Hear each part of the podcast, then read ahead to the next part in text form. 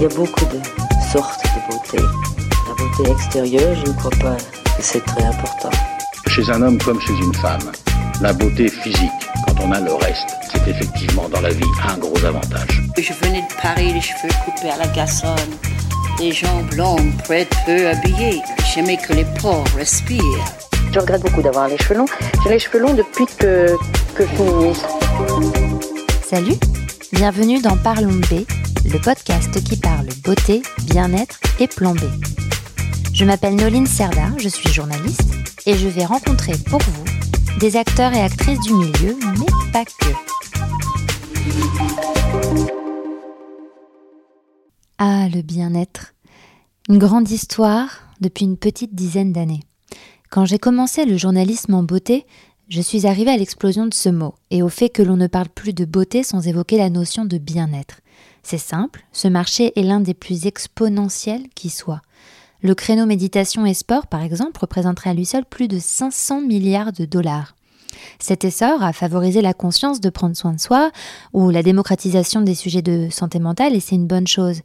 Mais il se peut aussi que vous vous soyez à un moment donné senti obligé d'aller bien, d'entretenir votre bien-être, d'aller faire du yoga avec plaisir mais de ne pas être à l'aise dans la salle pour de multiples raisons.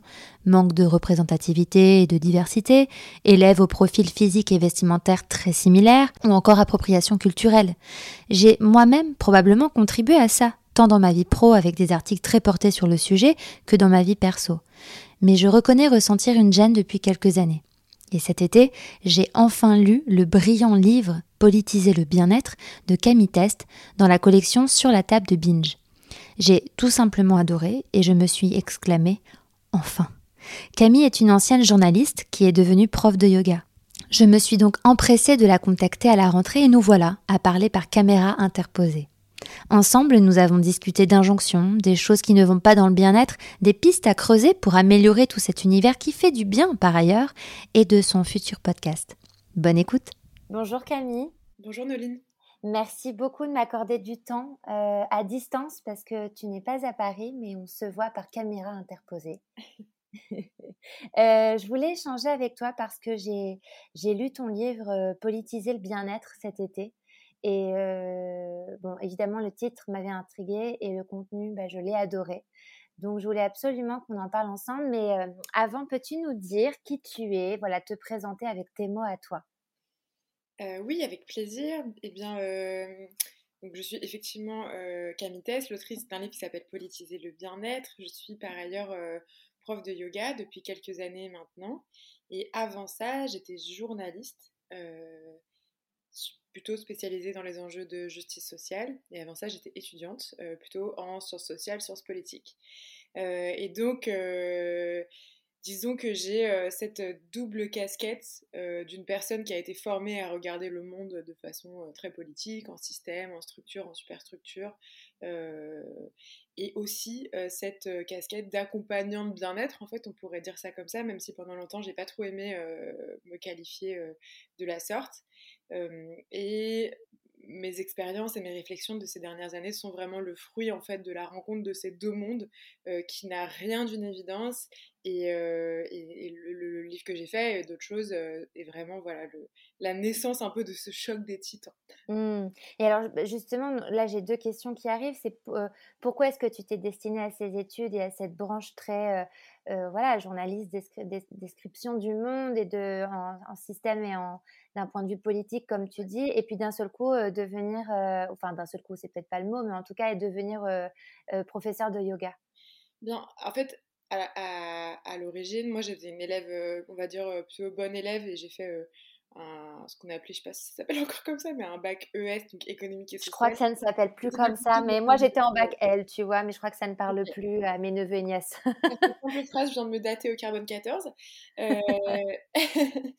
donc effectivement, j'ai fait ça et j'avais, euh, j'ai toujours eu ce, truc un peu euh, de, de, cette personnalité un peu envie de participer à changer le monde, sauver le monde, voilà. Et, et donc, j'ai fait des études de sciences politiques vraiment pour ça. Et puis, le journalisme est venu, je pense aussi, parce que j'avais une vraie passion pour l'écriture. et, donc, et donc, ça s'est imposé un petit peu comme ça. C'est ce qui me paraissait le moins, le moins compliqué. Et aussi, pour, pour dire la vérité, j'ai fait des études de communication, en fait, avant de devenir journaliste. Et mes quelques expériences dans le monde de la communication m'ont profondément déprimée. je me rappelle de, de, de, stages dans des boîtes de, de pub à vraiment faire des réunions pour vendre des produits nuls, pour, mauvais pour la santé, mauvais pour l'environnement. Enfin voilà, bref, tout, tout ça était vraiment très très compliqué, donc j'ai assez vite pivoté vers le journalisme, avec l'impression vraiment de, de faire, euh, de, de, faire quelque chose de bien, en fait, enfin, de, de, participer à euh, mettre la lumière sur un certain nombre de problèmes et donc potentiellement les régler. Euh, j'en suis un peu revenue, hein, c'est-à-dire que évidemment, le journalisme, donc c'est pas que j'en suis revenue, mais j'ai également nuancé ça, évidemment qu'il y a de formidables opportunités pour être des journalistes incroyables pour sauver le monde, il y a aussi des trucs pas, pas dingues et le monde des médias en ce moment c'est assez compliqué, mais bref. Je pourrais faire un podcast entier sur ce ah bah, sujet. Bah, c'est clair, puis c'est un métier aussi qui est de plus en plus précaire pour beaucoup de personnes. qui, il y a beaucoup de personnes qui vivent de la, enfin, à la passion, quoi, qui en fait ne sont clairement pas là ni pour la stabilité de l'emploi, ni pour des relations de travail équilibrées et saines, mais sont là pour, par, un peu par comme un sacerdoce, quoi. Enfin, voilà. Donc, j'ai adoré ce métier, je, l'aime encore beaucoup. Euh, j'ai l'occasion d'y revenir, enfin, en tout cas, de le, de, retoucher du doigt, là, depuis pas très longtemps, avec un, nouveau projet de podcast. Mais euh, je m'en suis aussi éloignée parce que je trouvais que c'était un, un, métier où, en fait, on s'abîmait beaucoup euh, physiquement, psychologiquement, où, en fait, bah, justement, tout, tout le, le bien-être euh, que ce soit euh, la santé du corps ou euh, les relations interpersonnelles ou en tout cas le, même la, la douceur, le care, enfin c'était des choses qui n'étaient pas très présentes dans le milieu du journalisme, en particulier en France. Mm. et par ailleurs, moi je viens d'une famille d'accompagnants, d'accompagnantes, du, du bien-être, entre le bien-être et le médical, puisque mes deux parents sont kinésithérapeutes et ostéopathes. Et donc du coup j'ai toujours vu mes parents accompagner des corps, accompagner le bien-être de personnes. Euh, et donc, j'ai aussi toujours eu un peu ce prisme de pensée-là. Et donc, euh, quand il s'est agi de, de, m'éloigner du monde du journalisme, je, faisais du yoga comme un loisir et devenir prof de yoga, c'est un peu, pour prof de yoga et kiné, c'est pas la même chose, mais il y a quand même cette logique un peu de, de, de s'adresser à des corps, euh, bien sûr. de s'adresser à ce que j'aime bien dire, c'est en tant que journalisme, j'ai arrêté de m'adresser à des têtes pensantes pour me diriger vers des corps pensants, tu vois, c'est-à-dire mmh. un individu plus pris dans sa globalité. Euh, voilà. D'accord, très intéressant. Et donc, tu es professeur euh, depuis combien de temps maintenant? Ben là, ça va faire 4 euh, ans. Ok. Et alors, entre-temps, tu as écrit ce livre, Politiser le bien-être. comment ça t'est venu? Pourquoi ce besoin de mettre, de coucher sur le papier tes réflexions sur sur ce que tu étais en train de vivre en fait euh, en direct en expérimentant le yoga et ce milieu-là en fait. Bah, c'est vrai qu'en arrivant dans le monde du bien-être, le yoga, on peut dire, fait partie du monde du bien-être, c'est-à-dire euh, de toutes ces activités qui ont pour, pour, objectif de nous faire atteindre une forme d'équilibre intégral, euh, physique, émotionnel, spirituel, voilà. j'ai vraiment découvert un monde très dépolitisé, c'est-à-dire qui ne se posait jamais la question par exemple, des rapports de force, de pouvoir dans ce milieu. Euh, mmh. Est-ce qu'il y a du sexisme Est-ce qu'il y a du racisme Est-ce qu'il y a de la grossophobie ou, voilà, qui se posait pas non plus la question de son impact sur le réel, euh, son impact sur le réel, c'est-à-dire euh, les discours et ce qu'on y raconte qui font qu'après ça a des conséquences sur le reste du monde. Le, bien-être, c'est un fait social majeur. C'est par exemple, c'est l'un des marchés les plus en santé du, capitalisme aujourd'hui. C'est 5000 milliards à peu près de chiffre d'affaires par an beaucoup, la plupart des gens aujourd'hui ont des pratiques de bien-être. Donc ça veut dire qu'ils sont en contact avec des gens du bien-être qui vont leur dire tout un tas de choses euh, qui souvent se ressemblent, c'est assez stéréotypé. Hein. Donc ça va être euh, souvent des trucs qui suivent un peu de la culture très New Age, très euh, énergie et tout. par exemple, vous pensez, vous pensez créer votre réalité, ça c'est un peu issu de la pensée positive. ou d'autres choses comme ça qui en fait euh, pour moi ont des conséquences terribles. C'est-à-dire que bah, en fait on surresponsabilise les gens quant à leur bonheur et à leur malheur et à leur choix, alors qu'en réalité la plupart de nos choix ils sont déterminés par qui on est Mmh. en tant que bah, dans quel groupe social on est né, mais ils sont aussi déterminés par comment est-ce que la société est structurée. Quoi. Dire à des gens ah, vous êtes malheureux parce que vous n'avez pas fait les bons choix, alors qu'en réalité on est dans une société qui est en train de cramer par tous les bouts, c'est quand même sacrément gonflé. donc voilà, pour moi ça a été vraiment un choc de me dire ah waouh, en fait ce monde il est, il est fréquenté par plein de gens qui veulent bien faire, qui je pense sont vraiment très très bien intentionnés pour la plupart et ont envie d'apporter de la douceur et du bien-être à des gens dans un monde compliqué, justement, mais en fait, comment dire J'essaye de dire ça. J'avais envie de dire s'y prennent mal, c'est un peu. c'est pas non plus. Enfin, qui suis-je pour dire qu'ils s'y prennent bien, mais en tout cas, j'ai un certain nombre de pistes d'amélioration sans lesquelles, je trouve, on était en train de faire n'importe quoi. Mmh. par exemple, dire qu'on accompagne tout le monde dans le monde du yoga, il y a beaucoup ça, le yoga est universel mais euh, avoir des espaces qui en réalité sont structurés pour n'accueillir que des personnes minces, valides, euh, générales blanches avec un peu d'argent, euh, en mmh. tout cas un certain budget, un peu de temps pour se faire du bien, bah non, en fait, on n'est pas du tout en train d'accompagner tout le monde. On est dans une société assez étrange aujourd'hui où les gens qui ont le plus besoin de bien-être, c'est-à-dire les gens les plus précarisés, les gens qui vivent le plus de stigmatisation, je pense aux personnes racisées par exemple, sont aussi celles qui souvent y ont le moins accès. Bien sûr. donc, donc voilà, donc ce livre, en fait, il est vraiment né de l'envie de dire, ok, bah, en fait, si on a des bonnes intentions, est-ce que concrètement, on peut pas faire mieux pour que nos bonnes intentions se traduisent dans mmh. la réalité? Mmh, complètement. Et alors, on va y revenir, mais comment est-ce que tu expliques ce... Mmh, enfin, j'ai des petites idées, mais ton avis m'intéresse beaucoup. C'est comment tu expliques cette, ce boom du bien-être. tu parles de, as parlé de, de, ces techniques, enfin cette vision New Age qui date pas d'aujourd'hui, qui date plus des années 60, 70. comment est-ce que tu expliques que là, ces dernières décennies, il y a une vraie, cette dernière décennie d'ailleurs, il y a un vrai, explosion, quoi, clairement? Alors, il y a plusieurs choses. D'abord, effectivement, comme tu le dis, le New Age, euh, donc le New Age, pour expliquer un petit peu pour les personnes qui nous écoutent, c'est un peu une sorte de, syncrétisme de, de, de, pratiques, une sorte de gloubi-boulga un peu entre tout un tas de pratiques euh, spirituelles et de bien-être issues d'horizons totalement différents. Donc les rites chamaniques, euh, des logiques comme le karma par exemple, rites chamaniques qui viennent d'Amérique du Sud plutôt, logiques comme le karma qui viennent plutôt de d'Asie du Sud, aussi des, des, idées, des logiques issues de, des trois monothéismes euh, voilà. Euh, aussi euh, des, des, termes comme, je sais pas, le quantique ou des choses comme ça qui sont plutôt issus d'une espèce de culture un peu pseudo-scientifique plutôt occidentale. et ça, effectivement, ça date plutôt de la fin. Enfin, en gros, le New Age, on peut le dater de la fin du 19e siècle. Ça a émergé dans un contexte de révolution industrielle mmh. où la rationalité, la science étaient très très présentes. et c'est ce qui était aussi une bonne chose hein, en Occident, mais où du coup, les gens étaient euh, de plus en plus coupés d'une forme de spiritualité et, et, donc se sont tournés vers une espèce de néo-spiritualité recréée qui n'était plus, par exemple, euh, en Europe, euh, le catholicisme qui convenait plus aux gens pour diverses raisons. Donc mm. le New Age a essaimé comme ça pendant tout le XXe siècle. et s'est retrouvé par exemple plutôt dans les, chez les hippies, les beatniks, enfin voilà, plusieurs ah époques. Plus en Californie, en Amérique, en Amérique de l'Ouest, quoi. Ouais, absolument. Et, et, donc aujourd'hui, le New Age effectivement a été est, vraiment devenu mainstream.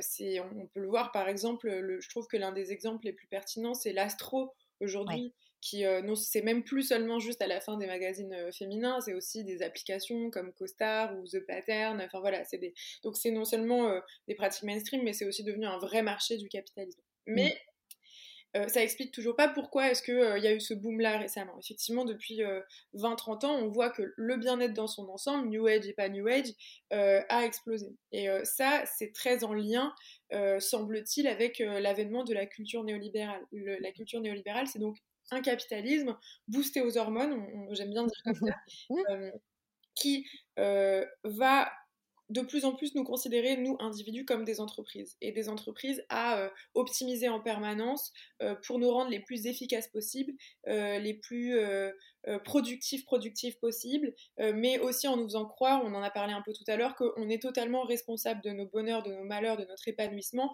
comme une entreprise serait responsable de sa croissance économique, par exemple. Mmh. quand une entreprise dépose le bilan, bah, c'est la faute de l'entrepreneur ou c'est la faute de l'organisation, on se dit pas, voilà, c'est les structures sociales.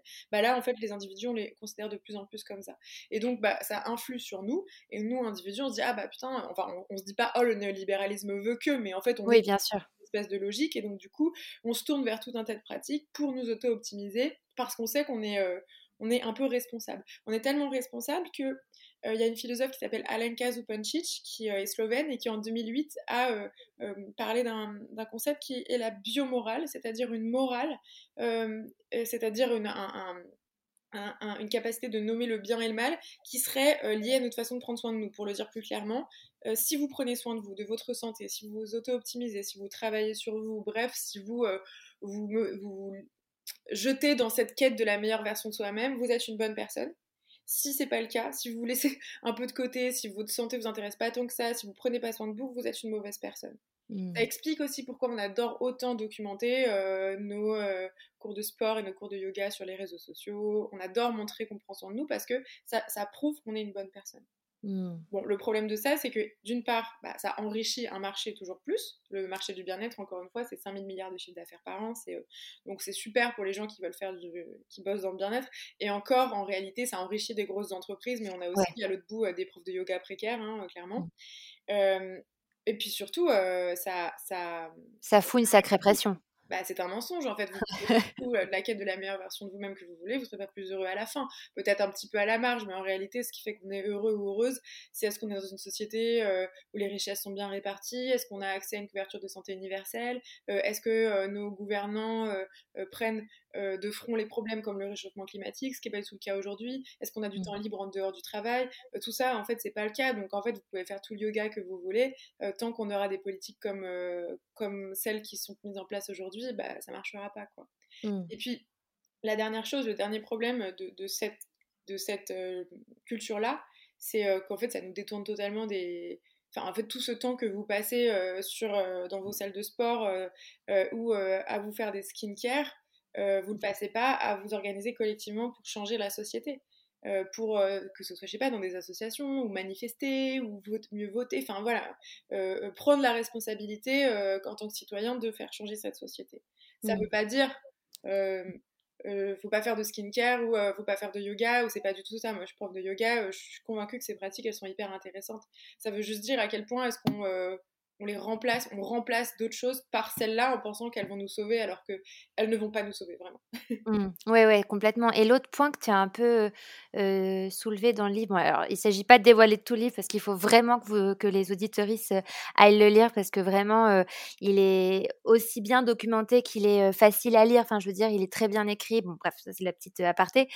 Et ce que j'aime beaucoup, c'est que tu soulèves aussi le problème de l'appropriation culturelle aussi de ces de ces tendances qui sont alors qui moi me parlent hein, que j'aime beaucoup je trouve ça très intéressant j'ai lu des livres vraiment fabuleux mais il y a vraiment cette question de l'appropriation culturelle où on perd complètement la notion de ces parfois qui sont des rites que l'on prend comme ça à des cultures quoi d'autres à d'autres cultures alors effectivement, aujourd'hui dans les pratiques de bien-être, et c'est encore plus le cas euh, ces dernières années, de façon mainstream en tout cas, on voit euh, émerger tout un tas de pratiques euh, extra-occidentales qui n'ont aucun, mais aucun rapport avec notre culture. L'exemple que je donne tout le temps, parce que c'est plus simple pour moi à expliquer, c'est les cérémonies du cacao, donc qui euh, à l'origine sont des cérémonies qui viennent plutôt d'Amérique centrale, qui ont euh, une raison d'être en Amérique centrale parce qu'il y a du cacao, parce qu'il y a une histoire autour de ça, etc. Et puis qu'aujourd'hui, on, on, trouve beaucoup, même dans des studios de yoga, dans des salles de fitness, enfin voilà, ça arrive de plus en plus. et c'est parfois un peu un, c'est un peu ridicule, enfin c'est pas que c'est ridicule, mais en tout cas il y a un truc un peu marrant, euh, c'est donc on, se fait tourner du cacao, parfois c'est du Nesquik quoi, enfin je veux dire, euh, euh, c'est souvent mené par une prof ou un prof qui en réalité n'a pas vraiment de contact avec des cultures d'Amérique centrale, ou peut-être s'est fait des vacances au Mexique, mais enfin voilà, et, et du coup bon déjà ça pose une question de quelles conséquences ça a sur les cultures concernées et beaucoup de personnes euh, qui euh, travaillent sur ces sujets montrent que de personnes concernées, hein, notamment qui elles-mêmes voient leur culture appropriée comme ça depuis des dizaines et des dizaines d'années, en dénoncent déjà le caractère symboliquement violent parce que ça c'est comme une continuité un peu de la colonisation quoi. C'est-à-dire on vient on se sert on transforme si on a envie et puis ensuite quand on ça sera passé de mode la cérémonie du cacao on arrêtera. Donc déjà symboliquement c'est violent. En plus ça peut avoir des conséquences bah, sur la transformation de la culture. Par exemple les cérémonies d'ayahuasca en Amérique du Sud bah en fait il y a, y a un, documentaire assez intéressant sur Netflix d'ailleurs qui en parle si ça intéresse les gens, qui montre qu'en fait les cérémonies du cacao, elles, avant, elles n'étaient pas exactement. Euh, qui montrent que les cérémonies d'ayahuasca, de prise d'ayahuasca, euh, elles n'étaient pas tout à fait comme ça. Et puis qu'en fait, pour euh, le besoin du tourisme et des touristes, on les a transformées en gros pour les, les rendre blancs compatibles, hein, si je le dis un peu comme ça. donc, bah, ça transforme des cultures qui sont parfois multimillénaires et, et, et, à des fins purement mercantiles.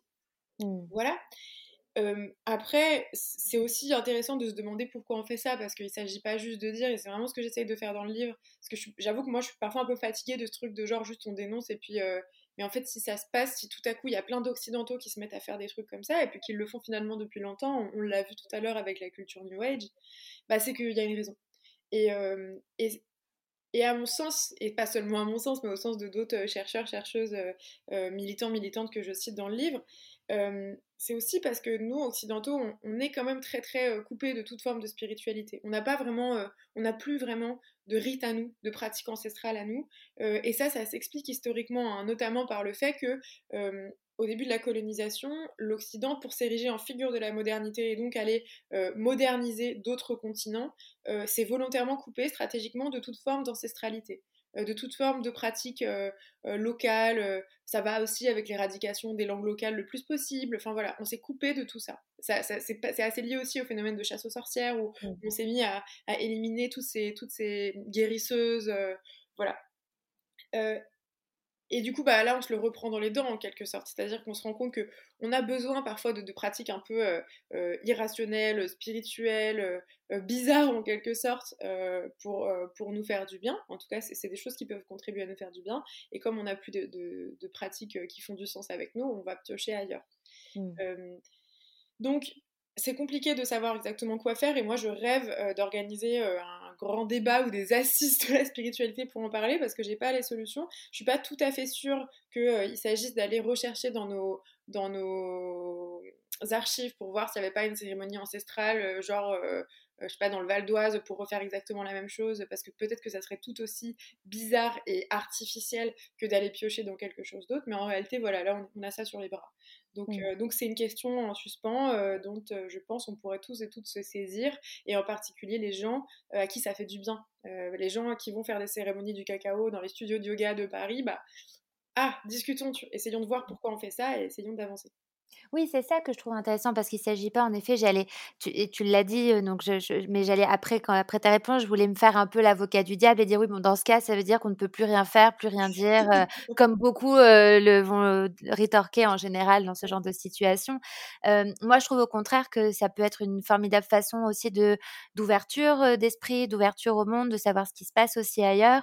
Et tant qu'on, en fait, je pense que tant qu'on s'intéresse au sujet, mais tout en enfin, en accréditant ou en tout cas en créditant les personnes qui en sont à l'origine, je trouve que c'est tout à fait intéressant de voilà de connaître cette, cette, cérémonie du cacao, de savoir que le yoga, voilà, c'est pas que pour se détendre les muscles et, et respirer bien confortablement, enfin qu'il y a toute une histoire derrière. Et je pense que si on faisait les choses un peu plus en conscience, en fait, ce serait déjà un peu un peu plus cool, quoi.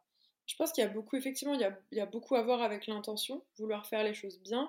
Après, euh, l'intention ne suffit pas non plus parce que, euh, euh, par exemple, si l'intention c'est de c'est de, de, comment dire de respecter la culture concernée mais que les conséquences ça continue d'être de, vraiment abîmer abîmer abîmer une culture peut-être que c'est pas la route à prendre donc donc c'est c'est très compliqué parce que chaque discipline, chaque pratique est différente, euh, l'histoire de chaque pratique est différente. Euh, moi, par exemple, en tant que prof de yoga, euh, très clairement, si je suis prise dans quelque chose d'assez compliqué parce qu'à la fois c'est une pratique, enfin moi je serais bien embêtée de, me, de, trouver dans ma propre culture, entre guillemets, une pratique aussi riche physiquement, spirituellement, émotionnellement. Enfin pour moi, il n'y a, rien de comparable à la mmh. richesse du yoga. jamais de ma vie, une pratique m'a... Enfin, je une pratique m'a autant nourrie et évidemment que j'ai envie de le faire dans le respect des cultures yogiques d'origine, notamment indienne.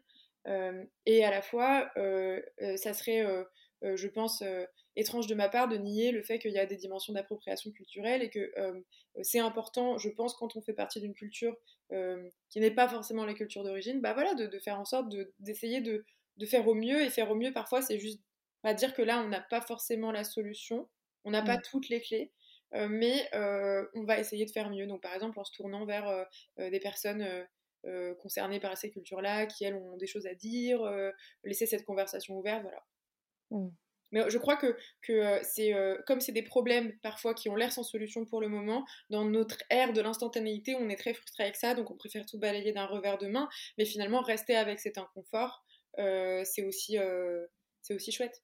Mmh. Oui, oui, oui, je, comprends complètement. Et dans ton livre, d'ailleurs, tu, tu, ne fais pas que pointer du doigt là où ça va pas, tu essaies aussi de trouver des, des solutions, tu essaies de, d'inciter en tout cas les, ceux qui, voilà, les, professeurs de yoga ou tout, ces, tout, ce, tout ce domaine qui s'est professionnalisé à devenir, comment dire, je cherche mes mots, à faire les choses en, est, sachant ce qu'ils sont en train de faire en fait et à essayer de trouver des solutions ensemble. Est-ce que tu as eu des, des, retours par rapport à ça? Est-ce que des gens se questionnent plus depuis ou, pas? Alors c'est vrai que dans le livre, et ça c'est euh, hyper important de dire que la collection dans la, où sort le livre, qui est la collection sur la table chez Binge Édition, qui est dirigée par euh, Victoire Tuaillon, ce sont des livres politiques, euh, des, plaidoyers politiques, mais aussi des livres de solutions. C'est-à-dire mmh. qu'on ne reste pas juste dans la théorie très très vague, on vient vraiment essayer de proposer des pistes d'amélioration. Donc effectivement, par exemple sur l'appropriation culturelle, je propose un certain nombre de pistes qui sont euh, des pistes que j'ai, euh, entre guillemets, glanées auprès de personnes qui s'intéressent qui sont spécialisés sur les enjeux d'appropriation culturelle. Mais euh, ça marche aussi pour tout un tas d'autres euh, solutions. Je me suis demandé comment est-ce qu'on faisait pour euh, faire des espaces plus inclusifs, plus chouettes pour les personnes, je sais pas, avec des corps différents par exemple, avec des histoires difficiles, voilà.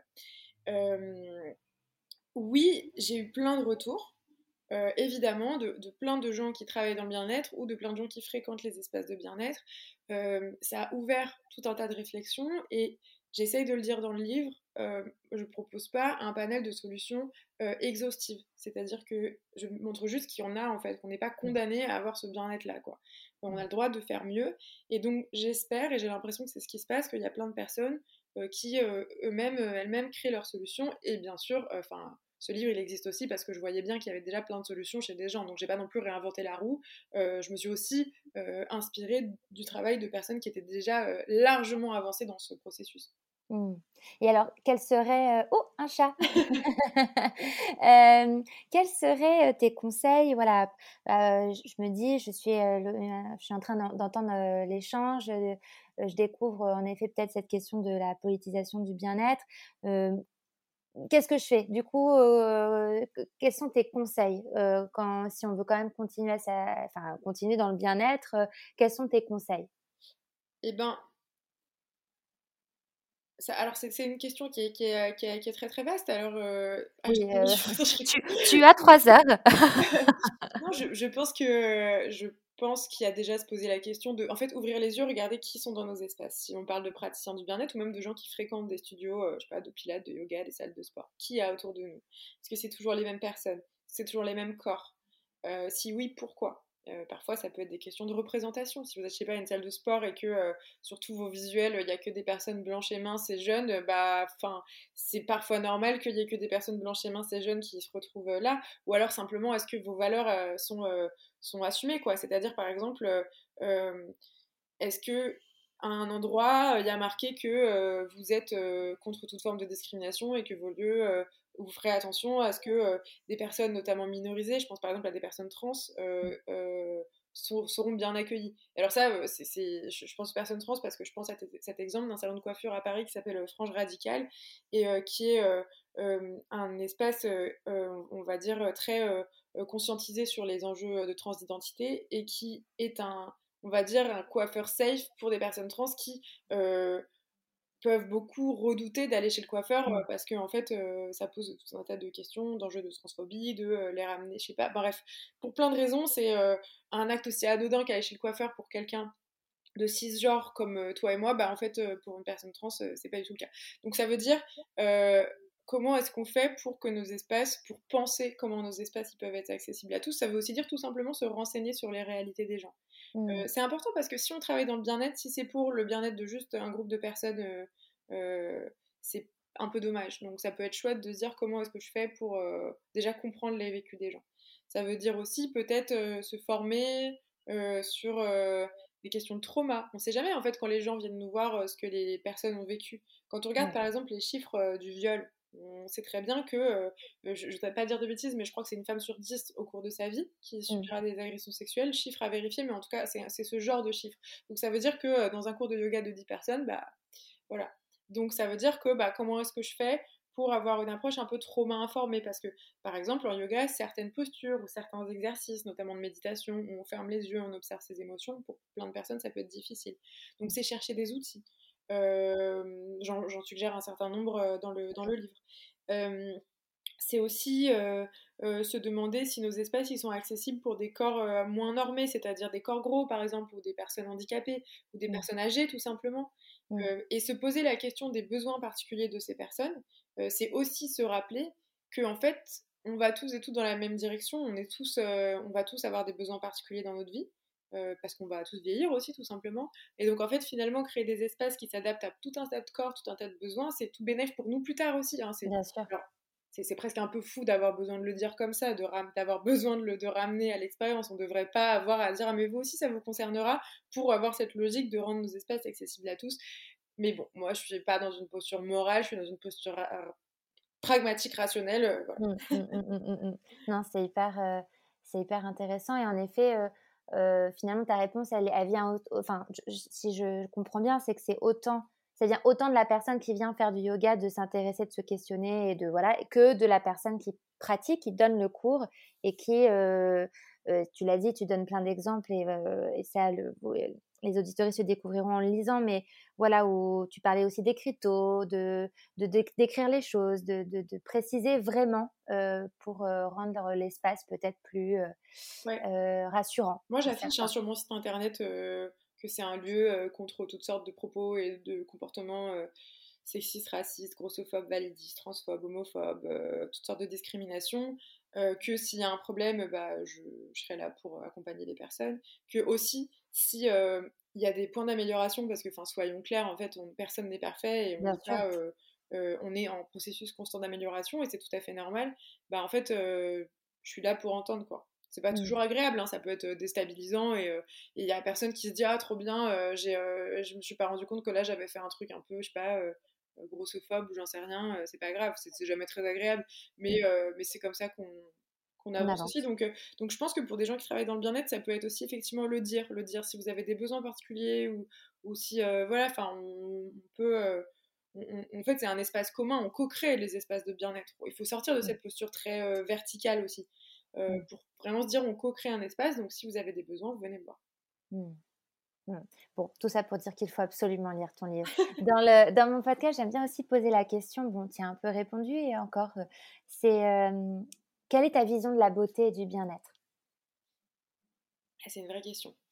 Bah, ma vision de la beauté. Euh, bon, déjà, effectivement, on a une vision. Enfin, moi, je pense que c'est important dans la beauté de sortir d'une vision très normée. Euh, donc, ça veut dire euh, comment est-ce qu'on fait pour arrêter que notre cerveau automatiquement trouve plus belle ou plus beau une personne aux yeux clairs, au teint, aux traits fins, à la peau claire, euh, euh, avec une silhouette entre guillemets élancée. ça, ça c'est des. Depuis tout petit, on acquiert des, des, réflexes comme ça, des biais. et qui ont des conséquences très concrètes hein, sur la vie des gens. Hein. par exemple, une personne mince a beaucoup plus de chances de trouver un travail ou un, logement qu'une personne grosse. Hein. Enfin, voilà, mmh, mmh. ça a des répercussions très concrètes. C'est pas juste le plaisir de voir quelque chose et puis ou quelqu'un et puis ça passe. Et donc pour moi, ça, ça, ça c'est important, je pense, euh, de changer les représentations, c'est-à-dire aussi de ça peut être tout simplement, si, on, si, jamais vous vous rendez compte que vous avez ces réflexes-là, euh, arrêtez de ne suivre que des comptes Instagram de personnes qui ont le même physique, en fait. Suivre mmh. d'autres corps, suivre d'autres formes de beauté, d'autres formes d'affirmation. Euh, cultiver aussi un peu, c'est un peu la logique de la pensée queer en fait, c'est-à-dire la pensée queer, c'est euh, le queer, c'est le bizarre, c'est le pas normal, c'est le décalé, c'est le, c'est le pas dans les normes, c'est le euh, et, et, et, en fait aujourd'hui on a la chance d'avoir plein de personnes qui assument leur euh, queerness. Et, et, donc par exemple c'est sur les réseaux sociaux hein, que ça peut se passer, suivre tout un tas de personnes pas dans les normes et, aussi soit assumer sa queerness, tu vois, ça veut dire par exemple, alors moi ça peut paraître con mais je trouve j'ai trouvé du plaisir, euh, un plaisir subversif. Euh, moi, ça fait très longtemps que je m'épile plus, par exemple. Bah, maintenant, j'ai aucun problème à le montrer, quoi. C'est-à-dire que sur Insta, parfois, je pose des photos euh, avec des aisselles poilues et, et en fait, non, avant, je le faisais, je trouvais pas ça forcément très joli, mais je le faisais parce que voilà, ça me faisait marrer. Je me sentais presque un peu dans la provocation. Et puis en fait, mmh. maintenant, enfin, c'est fou à quel point le regard change. Je trouve ça sexy, en fait. Je me sens hyper sexy avec des poils. Et donc déjà, c'est dire que les choses changent. Hein. C'est comme. Euh, euh, et ça, les militantes euh, et militants anti-grossophobie le disent depuis des années. Tu peux très bien trouver un corps gros pas très beau et plusieurs années de déconstruction après, trouver un corps gros beau. Et, c'est, mmh. heureusement, et c'est ça qui est incroyable. Donc je pense qu'on a un travail de société collectif à faire parce que, encore une fois, on se, on se passe de, de, plein de beauté en fait. On se, on se laisse, on se, en fait, notre lunette à la base dans, dans, cette, dans ce système si restreint, si étroit d'esprit, finalement la beauté c'est tellement restreint. Enfin, c'est comme si il y avait euh, toute cette beauté autour de nous, mais nous on voyait une toute petite chose à travers une toute petite lorgnette. Et c'est mmh. euh, dommage parce qu'on se passe de tout un tas de magnifiques expériences sensibles. Euh, parce que finalement, croiser une personne et la trouver belle, par exemple, c'est c'est une belle expérience sensible. Mmh. Je suis complètement d'accord. Il y, y, a des gens qui vous diront bah oui mais la beauté ça devrait même plus être un critère et en fait on devrait plus euh, mais en fait j'avoue que moi je suis pas forcément dans ça parce que pour moi la, la beauté c'est simplement ressentir une émotion vis-à-vis de quelque chose qu'on voit qu'on entend enfin en tout cas vis-à-vis d'un sens en, en, émoi et ça je vois pas enfin pour moi c'est un, une, une, façon en fait que le cerveau a de fonctionner je vois pas trop comment ça peut s'arrêter. Mmh. Oui, je suis d'accord. C'est vrai que moi, j'ai tendance à, à dire que j'aime le voir le beau partout et en tout. Et c'est vrai qu'il ne s'agit pas forcément de voir le beau dans des. Dans, tu parlais de normes, de, des choses qui sont en fait très restreintes par, euh, mmh. euh, parce que ça a été construit à travers les millénaires, euh, à travers l'histoire, à travers les cultures de chacun. mais mais moi, je pense au contraire qu'on a quand même besoin d'un peu de beau pour rendre les choses un, peu plus douces, quoi. Même si c'est un beau bizarre, quoi. Ouais, ouais, c'est ça. Puis c'est mmh. questionner en tout cas ce qu'on trouve beau c'est aussi se, se, se, se, regarder dans un miroir. Euh, par exemple, euh, moi j'ai beaucoup pensé euh, ces dernières années à, au corps que je trouvais beau quand j'étais petite, quand j'étais jeune, et notamment en fait, je repense à toutes ces mannequins un peu héroïnes chic qui, pour certaines d'entre elles, peut-être même beaucoup, hein, selon leur dire, avaient des, un certain nombre de troubles alimentaires. Mmh. finalement, mon cerveau, il a été éduqué à trouver beau des corps qui peut-être, sans doute, avait des troubles alimentaires. Ça ne veut pas dire qu'on n'a pas le droit de trouver beau des corps avec des troubles alimentaires, ça veut juste dire que je ne trouvais beau que ça. Donc ça dit quelque chose en fait. Euh, de, euh, ça dit, enfin, c'est très étrange quand on y pense. Mmh. Très étrange. Oui, carrément. Carrément. Il y a une autre question que j'aime poser, c'est la question du plan B. Euh, c'est-à-dire, aujourd'hui, bon, on l'a compris, on essaie tous de trouver des alternatives pour aller un peu mieux, pour faire un peu mieux, pour quels sont, les, quels sont tes plans B beauté ou bien-être à toi? Alors, mmh. bah moi je dors beaucoup. Et, euh, je dors, je dors, je dors, je dors le plus possible. Euh, en ce moment, euh, comme je suis dans la promo de mon livre, je bouge beaucoup et je, je fais beaucoup de choses, donc c'est pas facile. Mais j'ai adopté la fameuse technique dite Jean-Luc Mélenchon qui consiste à s'endormir partout tout le temps le plus possible. Pourquoi Jean-Luc Mélenchon il s'endort partout? apparemment. Ah bon? Du coup, c'est pas, je, je, connais que lui qui fait ça, j'imagine que tout le monde a cette technique, mais moi c'est ce que j'ai retenu, donc j'ai à tout le monde que je fais la technique. Euh, D'accord. la technique beauté Jean-Luc Mélenchon. Et voilà, donc je dors partout. J'ai la chance aussi de vivre à la campagne, donc bah, en fait, forcément, c'est reposant, ça sent bon. Voilà, c'est chouette, on peut faire plein de sports en nature, on peut parler avec ses voisins, donc ça, ça contribue aussi, je pense, à avoir une vie un peu apaisée qui favorise notamment le sommeil. Et puis voilà, moi je suis pas du tout, je me maquille pas du tout. Euh, je me coiffe assez peu. J'avoue que sur ça, euh, j'ai un peu la flemme. Euh, Est-ce que c'est la flemme ou une prise de position de pouvoir? En fait, je te pose cette question parce que je suis en train d'écrire un sujet sur le maquillage et pour qui est-ce qu'on se maquille? Donc, du coup, je, je suis mon cerveau est un peu matrixé sur cette question-là et donc ça me fait penser à ça. Ben, la, franchement, ça a toujours été un peu la flemme et, et aussi, j'avoue, pour, je ne sais pas pour quelle raison, mais je, je suis je suis parfois plus en valeur non maquillée que maquillée. Alors je sais pas si c'est parce que je me maquille mal ou quoi, mais c'est vrai que ça a toujours été un truc. À un moment j'avais fait un peu de télé et euh, et euh, mais euh, je sais pas, j'avais une conversation avec une maquilleuse qui me disait ah vous faites partie de ces, visages un peu chiants parce qu'on on est obligé de vous maquiller pour la télé, mais finalement ça on vous fait perdre un peu de de, de, de, votre visage quoi. Enfin voilà. Ah c'est intéressant ça. Ouais. Donc donc peut-être que c'est ça aussi. Hein. Euh, voilà, et puis c'est aussi que c'est cher le, maquillage, que euh, il y a aussi un truc, euh, c'est que ça change tout le temps. Alors avant il fallait pas briller, maintenant il faut briller, il faut un gloss. il fallait pas mettre de fard à paupières ou pas trop. Puis, enfin maintenant oui, puis le gloss c'était oui, puis maintenant c'est non, puis en fait c'est re oui. en fait ça, ça, franchement ça fatigue, j'ai pas le temps. Mais par contre j'apprécie tellement le maquillage sur d'autres personnes, je trouve ça incroyable, des personnes qui maquillent bien, je trouve ça sublime. je trouve qu'en ce moment, bah, alors en plus avec depuis qu'on a Drag Race en France, bah vraiment on, a on a accès vraiment à, enfin si les gens le savaient pas, maintenant on le sait, le maquillage c'est un art incroyable, donc donc je l'aime en tant qu'art, mais pas en tant que pratique personnelle. Mmh. Mmh, j'aime beaucoup. Bon, pour finir cette, cette interview, à quel moment est-ce que tu te sens la plus belle et la plus confiante?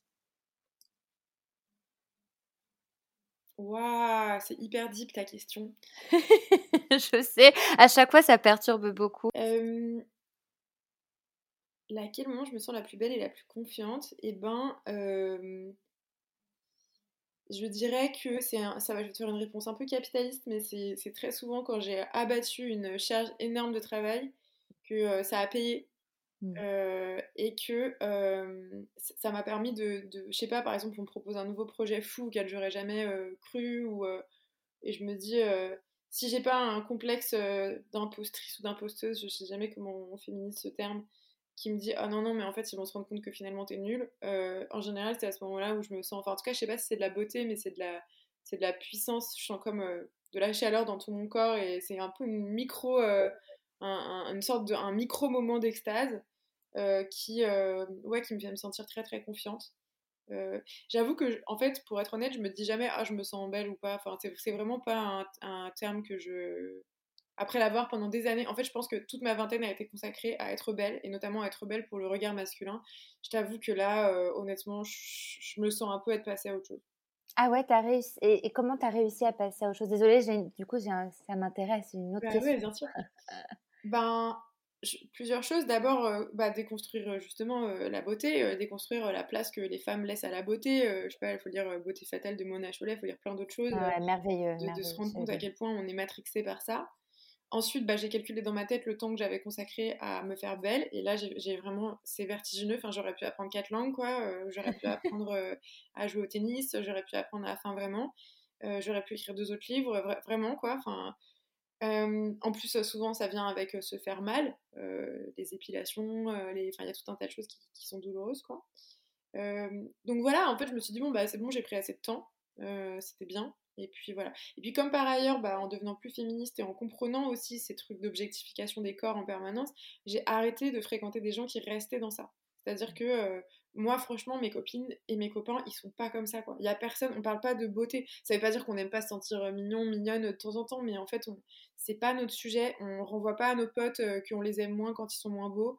Mmh. ce qu'il faut bien dire, un comportement toxique qu'on voit tout le temps hein, dans plein plein de milieux. moi, j'ai des copines qui m'en racontent des trucs où leurs potes leur leur disent des petits trucs passifs-agressifs parce qu'elles arrêtent de se tendre les cheveux euh, euh, ou parce qu'elles ont pris un petit peu de poids, ou enfin voilà. Euh, Et puis aussi, je suis en couple avec quelqu'un qui me renvoie jamais, jamais, qui, qui, peut me dire Ah, j'adore telle tenue ou je te trouve jolie, mais en fait qui ne. Qui, qui, qui, me dit ça de temps en temps et qui le reste du temps s'intéresse à d'autres choses. Et en fait, je sens que enfin, le, le, rapport au physique est à la bonne place. C'est-à-dire que, ouais, parfois on se désire plus ou moins, mais par contre, en fait, euh, c'est pas un étalon de ma valeur du tout, la beauté dans ses yeux. Alors que franchement, j'ai eu plein d'ex pour qui, clairement, c'était. Euh, enfin. c'était. Enfin, qui n'auraient pas supporté que je sois un peu moins belle à des moments, quoi. Oui, je vois très très bien. Et tu as parlé de podcast, on va pouvoir t'entendre dans un podcast prochainement ou tu vas faire un podcast? Eh bien oui, euh, dans la continuité du livre, euh, je, bah là j'ai lancé un nouveau podcast, enfin on a lancé, je suis pas seule, euh, avec Binge Audio qui va s'appeler Encore Heureux, qui est un podcast self-care santé, santé mentale, qui va aborder en public, un enregistrement en public à la Gaieté Lyrique à Paris, un problème très concret de fond, de front, donc là, le premier épisode, c'était sur l'alimentation. Peut-on avoir un rapport apaisé à l'alimentation? Donc c'est à la fois un podcast de solutions on va vraiment essayer de proposer des clés aux gens, mais euh, en repolitisant leurs problèmes à chaque fois. Parce que, à notre sens, euh, tous ces podcasts de self-care, de santé, de santé mentale, en tout cas beaucoup d'entre eux, euh, laissent très souvent de côté les, dimensions politiques, le contexte social, etc., dans lesquels émergent ces questions. Par exemple, peut-on avoir un, rapport apaisé à la nourriture? Ben, euh, Souvent, on n'a pas un rapport apaisé à la nourriture parce qu'on a trop peur de grossir. Pourquoi on a peur de grossir? Parce qu'on est dans un système grossophobe. Donc, tant que vous comprenez pas ce que c'est un système grossophobe, vous pouvez faire tout mm. ce que vous voulez, vous continuerez à avoir peur de grossir. Euh, alors qu'en fait, euh, en réalité, grossir, c'est pas très grave. Donc, donc voilà, l'idée, c'est vraiment solution, repolitiser des problèmes et euh, tout ça en public, dans une ambiance de feu. On a envie de créer une ambiance, c'est un talk show, on est plusieurs euh, sur scène à chaque fois, et ça va être une ambiance un peu euh, bande de potes qui cherchent des solutions avec l'expertise en plus. Génial. Et eh ben écoute, le premier épisode est sorti du coup? Sort le 9 octobre. Ok, super. Donc très très prochainement. Super. Merci infiniment Camille pour ton temps et j'espère te voir en vrai très prochainement. Avec plaisir. À bientôt. À bientôt. N'hésitez pas à aller faire un tour sur le compte Instagram Parlons Podcast, parce que la beauté ici, ça s'écoute, mais ça se contemple surtout.